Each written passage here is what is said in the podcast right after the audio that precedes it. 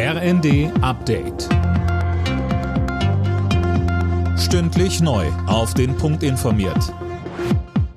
Ich bin Dirk Jostes. Guten Morgen.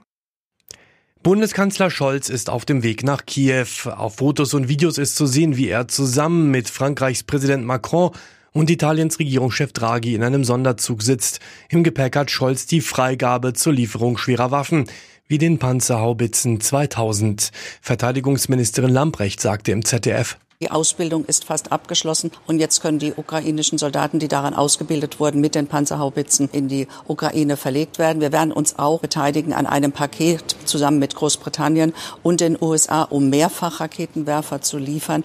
Die Geparden werden jetzt zeitnah ausgeliefert werden können. Also Deutschland steht an der Seite der Ukraine.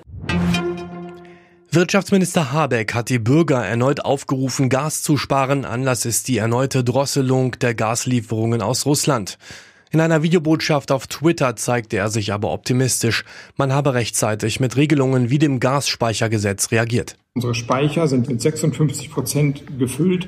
Das ist besser als der Durchschnitt der letzten Jahre. Wir haben weitere Gesetze geschrieben und diese Gesetze ermöglichen es uns, weitere Gasmengen einzuspeichern, wenn wir sie zur Anwendung bringen. Dazu kommt die große Bereitschaft von Ihnen, von den Unternehmen, Energie zu sparen. Es ist jetzt der Zeitpunkt, das zu tun. Jede Kilowattstunde hilft in dieser Situation.